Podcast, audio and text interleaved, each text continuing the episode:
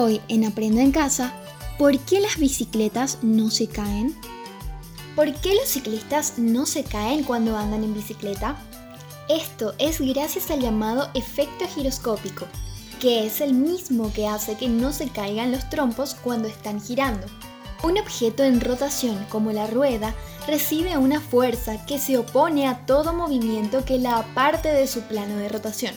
La rueda de la bicicleta gira en el plano vertical y así, mientras esté girando, se opone a apartarse de ese plano, manteniendo su eje horizontal. Es decir, que mientras más rápida sea la rotación de la rueda, más difícil va a ser que se aparte de su plano de rotación. Esta es la razón por la que es más fácil mantenerse en equilibrio a mayor velocidad y también por eso cuesta tanto aprender a andar en bici, porque empezamos a andar despacio.